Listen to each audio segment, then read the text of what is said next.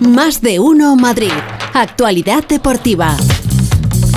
La pana que le metieron al Elche. Feliz José Casillas. ¿Qué tal, Pepa? Vamos a ver cómo encajamos todas las piezas. ¿eh? No, no, mal. Vamos a ver cómo encajamos todos los bloques que tenemos. En mi casa tengo hay, un montón de cosas. en mi casa hay, de verdad, ¿Sí? eh, no ¿Hay te una tristeza, Sí. no, no, tragedia.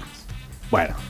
No, bueno, no, no tragedia. que- Yo te dije que son bastante paquetes y este año están siendo bastante No está paquetes. bien el Elche, no está bien el Elche, no. No, no, no está haciendo una buena temporada. De hecho, ha conseguido una victoria en toda la liga y con esos nueve puntos está lejos de la salvación. Pero queda liga, hay que mantener la, la esperanza, por 12 ejemplo. puntos. Bueno, no, no pasa nada. Mira, eh, el Madrid le ganó 4-0 al Elche, ¿no? El Madrid ahora mismo está a 8 puntos de- del Barça. Y yo he escuchado y he leído alguna eh, crónica que dice que se mantiene la emoción en la liga. Eh, si estabas a 11, la liga estaba perdida. Si estabas a 8, se mantiene la emoción. Así que el, eh, esto es como el baloncesto, esa renta psicológica. Tú sabes que en el baloncesto hay una renta psicológica que es la de los 10 puntos todos los equipos que están más allá de 10 puntos de, de desventaja están como un poquito fuera del partido. Pero si vas perdiendo por mucho y te metes ahí entre los 10 y los 9, ya parece que el partido lo tienes. Sí, sí. Que tienes posibilidades, hombre, sí. ¿Tú hasta cuándo mantendrías la emoción? Eh, Yo Sí. lo mantendría, yo ya. no, yo ya me he tirado. Pero si vamos a ver, yo solamente he jugado al golf. Y, y al tercer golpe o, que doy en un paciencia. bunker, levan- yo me voy. Ya está, ya te vas. Nada. Tirabas el palo, ¿no? Al agua, Al agua. siempre. Eh, hablando de baloncesto, he traído a otro de los pivots eh, de la redacción. Está por aquí Hugo Condés. Hola Hugo, ¿qué tal? Buenas Hola, tardes. muy buenas a todos. Vamos a ver cómo cuadramos todo. Bueno, el Real Madrid 4-0 al Elche, Barça 56, Real Madrid 48, ¿eh? así que 8 puntos. El Madrid juega el sábado en Pamplona frente a Osasuna, luego ya tendrá el partido de la Liga de Campeones frente a Liverpool. Como decía ayer Burgos, si el Madrid gana en Pamplona, pues es verdad que esto se, que se lleva mucho también de, se acostará a 5 puntos de- del Barça. Y el Barça tiene que jugar contra el Cádiz.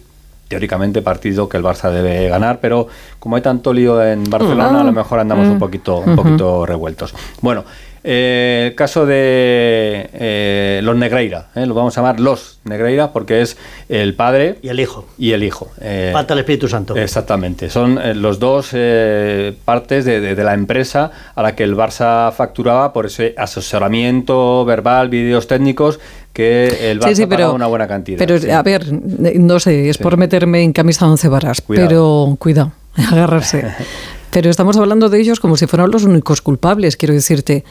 Tú no cometes un delito si el otro tampoco quiere. No, no, quiero no, decirte que aquí son dos, o sea, que, que no solamente es el Es más, yo este que- señor y su hijo, es que eh, un equipo como el Barça que le tienta y le da la golosina y el otro acepta, ¿cuál de los dos es más culpable? Claro, no, no, aquí no, al Barça desde luego no se le está quitando de en medio, todo lo contrario. Eh, yo creo que, que lo más grave es que el Barça, aparte de que luego el padre Enriquez Negreira quiera eh, aceptar ese, pago a una empresa eh, cuando está haciendo un servicio de algo en el que hay un clarísimo conflicto de intereses, ¿no? con lo que era su labor entonces, vicepresidente del Comité Técnico de, de Árbitros. Pero, pero mira, eh, el terreno por la vía deportiva me parece que está cerrado. Pues muy mal, porque aquí solo hay un perjudicado, el de siempre. ¿Quién fue el segundo? Espérate, espérate. No, no, no. díselo, Hugo, No, díselo. No puede ser. No, Hugo ha venido a contar eso. que nos pero- devuelvan el título. Pero yo creo los que títulos. eh, eh, olvídate de los colores y vamos a hacer lo, lo Vale. ideal que es situar, situar el asunto como está. Vía deportiva cerrada, nos lo cuenta Rafa Fernández. Hola Rafa, ¿qué tal? Hola, ¿qué tal? Eh, sábado 31 de diciembre de 2022 se publicó la nueva ley del deporte en el Boletín Oficial del Estado, artículo 112, prescripción de infracciones y sanciones. Las infracciones muy graves prescribirán a los tres años, las graves a los dos años y las leves a los seis meses. Es decir, que si este señor salió en el año 2018 de, la, de, esa- de esos cobros eh, y salió de la Federación Española de Fútbol y dejó de percibir ese dinero por el Fútbol Club Barcelona, eh, los tres años habrían pasado en 2021 y salvo que la investigación estuviera abierta antes de que se hubieran cumplido y ahí hubiera un parón administrativo, estaría prescrita. También se recoge en el Código Disciplinario de la Federación Española de Fútbol que por cierto, hablabais de padre e hijo, y déjame terminar con esto, Félix, ojo, porque ya sabes que las costumbres eh, se mantienen, hay costumbres malas, otras peores, y en breve igual sabemos que hay algún padre que también tiene a su hija por ahí. Vamos a ver, todos los padres tienen hijas por ahí.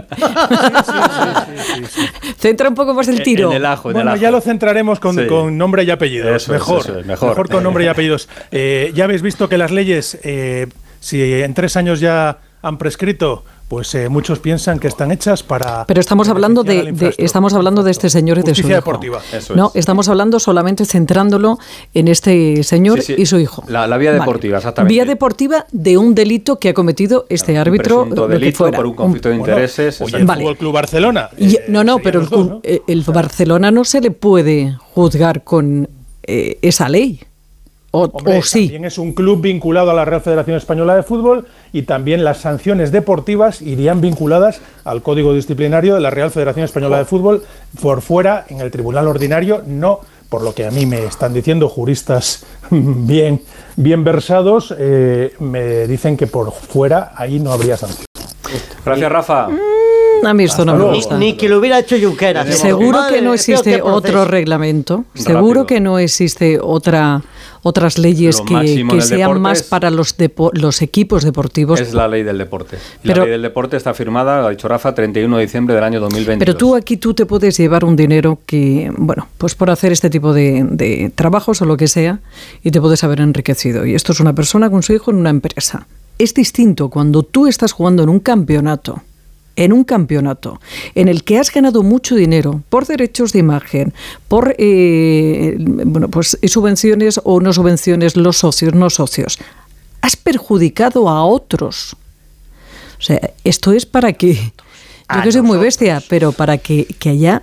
O sea, Vamos a ver. un castigo ejemplar. La Federación Española de Fútbol se ha puesto en manos de, de la justicia.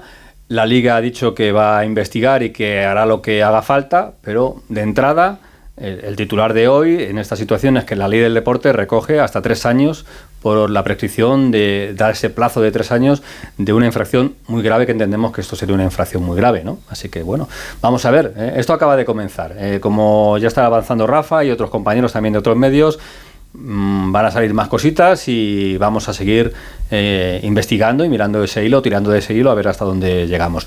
Eh, está el Borrascas con, ese asunto, porque es verdad que todo el mundo se ha puesto a echar cuentas, y bueno, está ese dato, eh, que rotundo 746 días sin que al Barça le pitasen un penalti en contra en ese, en ese momento, pero es verdad que la foto eh, va como que cuando eh, al Barça no le pitaban penaltis, el gran perjudicado era el Real Madrid eh, porque en todas las fotos está el, el Real Madrid.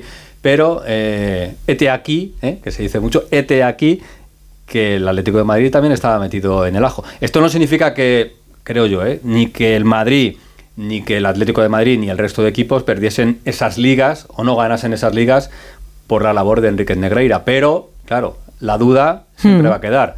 Y Hugo tiene los datos. Bueno, de Madrid. eh, la, la realidad feliz es que esta mañana yo hablaba con gente del Atlético de Madrid y están un poco incrédulos, ¿no? Porque yo creo que nos pilla un poco como a todos. Te explican un poco lo que hemos explicado las últimas horas aquí en Onda Cero, que prácticamente es práctica habitual que todos los clubes de primera y de segunda división tengan delegados arbitrales, exárbitros que analizan cómo mm, tienen que manejarse los jugadores con, con los árbitros, pero claro, no dentro del comité de árbitros, que se- ahí es donde está realmente lo grave de este asunto. Eh, medio en broma, medio en serio, me decían en el Atlético de Madrid que si el Barça eh, pagó a Enrique Negreira y estuvo dos años sin pitarle un penalti, igual es que el CTA le está pagando al Atlético de Madrid por eso de que no le han pitado todavía un penalti este año en la Liga. ¿Cuánto cobramos de eso? Pero eh, eh, el dato exactamente, como decía Félix, es que sobre todo la temporada 2017-2018 y la 2018-2019, incluidas en este asunto de Enrique Negreira, el Atlético de Madrid fue segundo. Eh, uno, como dices tú, empieza a echar números, empieza a echar la cuenta atrás. ¿Te acuerdas de la última vez que el Atlético de Madrid estuvo en semifinales de la Copa del Rey, que fue en el año 2017 contra el Fútbol Club Barcelona? Un gol anulado a Griezmann por fuera de juego que no era y que hubiera supuesto que el Atlético de Madrid hubiera pasado a la final. ¿Te acuerdas de la expulsión de Diego Costa en el Camp Nou? Y no solo la expulsión, sino la reacción posterior del acta que hace que le caigan 10 partidos y que no vuelva a jugar en lo que resta de liga cuando el Atlético de Madrid estaba peleando de la liga al Fútbol Club Barcelona. En fin, uno puede echar la cabeza a imaginar.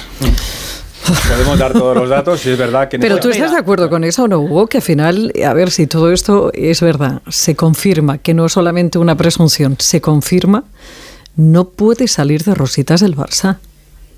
Vamos a esperar. Por eso digo, vamos ¿Hay a confiar. Pasó algo parecido en Italia En con Italia, el Molligate. sí. Correcto. Se llamó el Calciopoli en ese momento a la Juve si se le ¿Y quitaron cómo? títulos. ¿Eh? Calciopoli. Ah, sí, el, Chopo, el qué cal- rico. el calcio es el fútbol italiano, el Calciopoli. Se llamó así ese asunto y la Juve eh, se le quitaron los títulos y descendió de, de categoría. Vamos, vamos a ver. Eh, allí sí que se demostró que eh, había influencia directa de los directivos de la Juve en pues, eh, acordar resultados y, arbitrajes. En este caso, Enrique Negreira no era el que designaba a lo- a los colegiados, aunque es verdad que era el que comunicaba los ascensos y los descensos. Quiero decir que, bueno, pues puede haber una cierta relación. Por lo que yo tengo entendido, parece ser que, bueno, la investigación dicen que, que fue por, por una serie de informes que hacía. Los informes no aparecen. No, es que Bueno, resulta que se hacían unos vídeos. Los vídeos no aparecen. Ahí eh, es otro de los eh, argumentos en los que se está investigando. No coincide en la declaración del padre y del hijo. Porque el padre dice que no hay documentos, que era asesoramiento verbal, y el hijo sí dice que hay informes y que existen esos vídeos. Entonces, bueno, está todo, como, te digo, un poco enrevesado y, y vamos a ver esa investigación que está haciendo la, la fiscalía y a ver hasta dónde, hasta dónde llega. ¿no? Pero bueno, Asunto curioso. También tengo que decir, por dar todos los datos, que en la liga, las dos ligas en las que el Atlético de Madrid es segundo, el Barça saca en una 14 puntos al Atlético de Madrid y en la otra 9 puntos. Es decir, es una ventaja considerable. El Real Madrid, por ejemplo, en la liga de 17-18 está a 21, a 22 puntos del, del Barça. Pero luego ya, si, si os parece, ya yo ya aquí me callo. Mm. Es curioso, no sé si es porque la cercanía y porque eh, estamos aquí en Madrid, pero siempre se ha hablado de eso, eh, del Madrid, ¿no? Pero nunca del Barça. ¿O del Barça ha habido comentarios a lo largo de los años, sí o no? A ver, eh, Le eh, digo las alternativas. Claro, siempre, siempre. En, en el argumentario futbolístico y, y- y de la gente que no es del Real Madrid, el Real Madrid siempre ha sido el gran beneficiado por parte de los árbitros. Pero es verdad que en el argumentario de los muy madridistas, en los últimos años siempre se ha hablado de un trato de favor al, al Barça. Es lo del famoso Villarato ¿eh? que, que se comentó. Lo curioso de todo esto, o para mí lo, lo novedoso de todo esto, Félix, es que el famoso Villarato y no sé qué, esto que recurrió hace poco Xavi en una, en una rueda de prensa, siempre venía de, digamos, prensa que, que venía desde Madrid. Sin embargo, esto ha salido de una prensa de Barcelona, de un medio catalán, con lo cual, bueno, pues esta es una diferencia bastante importante. Bueno, Sí, pues sí. este asunto veo que te interesa mucho, Pepa. Tenemos muchos otros, así que vamos rápido. Por ejemplo, ¿cómo está el Real Madrid? ¿Qué pasa con Kroos, por ejemplo, Pereiro para el partido de Pamplona? ¿Cómo estás? Estáis entretenidos ahí. ¿Qué tal, chicos? Muy buenas. Bueno, pues nada, buena noticia para el Madrid en cuanto a la portería. Eh, va a recuperar a Thibaut Courtois, que ya ha entrenado con sus compañeros. Se ha perdido tres partidos, los dos del Mundialito y el de ayer, para eh, desgracia de eh, mi querida Pepa contra el, contra el Elche. Por cierto, el Lunin portería cero, que ya era también noticia tenerle con portería cero, que llevaba el chaval ahí eh, bastantes partidos encajando gol prácticamente todos los días. Y en cuanto a lo de Cross, pues sigue eh, bastante fastidiado. Me han dicho que está muy débil, que ha perdido bastante peso con una gastroenteritis con la que lleva tres días, que no va a jugar el fin de semana frente a Osasuna, pero que debería estar frente a Anfield. Igual si no está bien, por ahí empiezan los cambios en el equipo de Carlo Ancelotti para la Champions la semana que viene y del resto en el Madrid con el tema de los árbitros pasa palabra. Ya sabes que de los socios de la Superliga en los últimos meses, de tres que quedan, dos tienen jaleo. Así que en Madrid mejor a verlas pasar. Adiós, gracias. Besito, Alberto. chao. Luego. Chao. Eh, la redacción de deportes de Onda Cero es muy versátil y entre ellos tenemos a un eh, novelista y autor de, de libros que viene con un libro bajo el brazo. ¿Quién? Se llama Lo que el pibe le dijo a Dios. Lo que el pibe le dijo a Eso Dios. será de Venegas. Exactamente, Seguro. de Miguel. A ver si no lo vende bien. Yo lo recomiendo, ¿eh? porque Qué además son, eh, bueno, No de resumen de sus intervenciones en un programa de prestigio, ¿eh? como es el de la cultureta de Onda Cero. Venegas, buenas tardes. Hola, ¿qué tal chicos? ¿Cómo estáis? Muy buenas. Así, me, me estáis vendiendo bien, bien el libro. ¿eh? Venga, Está- pues véndelo tú, a ver, ¿qué nos cuenta? De, ¿qué, qué, qué puede encontrar ahí el lector en ese libro? Bueno, va a encontrar historias, sobre todo historias. Yo lo que trato en la cultureta es de, de mostrar o enseñar a la gente que, que el, que el deporte es un hecho cultural de la, de la cultura popular de los últimos años, siglo XX, siglo XXI, y lo hago contando historias. Yo creo que en el libro eh, pues es lo que se encuentran historias para que la gente se divierta y descubra cosas eh, muy interesantes eh, de gente que conocemos muchísimo. Ya no solo Muhammad Ali, Pelé, Jordan, las hermanas Williams o Tiger Woods, sino de Kapuczynski, de, eh, de Bob Marley. A Bob Marley estuvo a punto de salvarle la vida al fútbol y no pudo ser. Eh, Sean Connery estuvo a punto de, de- ser futbolista. Eh, Orson Welles estaba enamorado de la pelota vasca. Eh, García Márquez, lo peor que hizo García Márquez, según sus amigos, fue una entrevista a un futbolista que no tenía ni idea de quién era. Bueno, digamos que todo esto, o Banksy, el- el artista urbano que se fue a Chiapas a jugar partidos de fútbol con el ejército zapatista. Bueno, hay un montonazo de historias, lugares fantásticos como Yosemite, eh, historias de guerra, historias de, de superación, historias muy bonitas que se van a encontrar en este libro, que como digo, es un poco la, la versión escrita de lo que hacemos en la cultureta todas las semanas. Mm, ¿Has plantado un árbol? Eh, sí. Venga, Pues ya, ya ¿no? No, Ya, ya no sé si ha crecido todo. bien, pero sí. El niño, el árbol, todo. Un abrazo, Miguel. Te escuchamos y te leemos. Mucha suerte, Miguelito, mucha suerte. Lo que Gracias. Miguel le dijo Muchas adiós, gracias. Miguel Venegas, editoriales pasa. Eh, un tipo muy leído, eh, el que traigo a continuación. Se llama Albert Arranz. Ah. Eh, está en Badalona, porque hoy en Badalona comienza la Copa del Rey de baloncesto y el Madrid juega a las seis y media. Albert, ¿cómo estás? Hola Félix y compañía, pues mira, en un Palau Olímpic que hace desde 1984 la ciudad de Badalona aún no existía el Palau Olímpic, no albergaba la copa, se ha puesto de gala eh, con una fan zone de 15.000 metros cuadrados junto a la instalación del Club Juventud de Badalona y por la que dicen van a pasar 30.000 personas a lo largo de estos eh, próximos cuatro días. La competición arrancará hoy y el primer implicado es el Real Madrid, que se enfrentará como primer cabeza de serie al Valencia Basket. Los de Chus Mateo, que no podrán eh, buscar una final de clásico, porque esa es también la gran noticia de esta Copa del Rey. No se van a enfrentar los dos transatlánticos, salvo en semifinales. Eso sí, si se deshacen primero de los Taroncha, los eh, blancos, y luego a continuación a las nueve y media de la noche hace lo propio el Fútbol Club Barcelona frente a Unicaja. El Real Madrid que recupera a Rudy Fernández y a Carlos Alocén para el partido de hoy. Llega en buen momento el conjunto blanco. Están líderes de la Liga CB, segundos en la Euroliga. Todo lo contrario, Valencia, que se ha metido el último clasificado en esta fase final de la Copa del Rey, es octavo en la Liga Nacional, también es octavo, lo hace mejor eh, en esta ocasión el cuadro de Alex Membrú en la competición continental que no en la doméstica, es octavo y se metería en playoff también por el título en la Euroliga.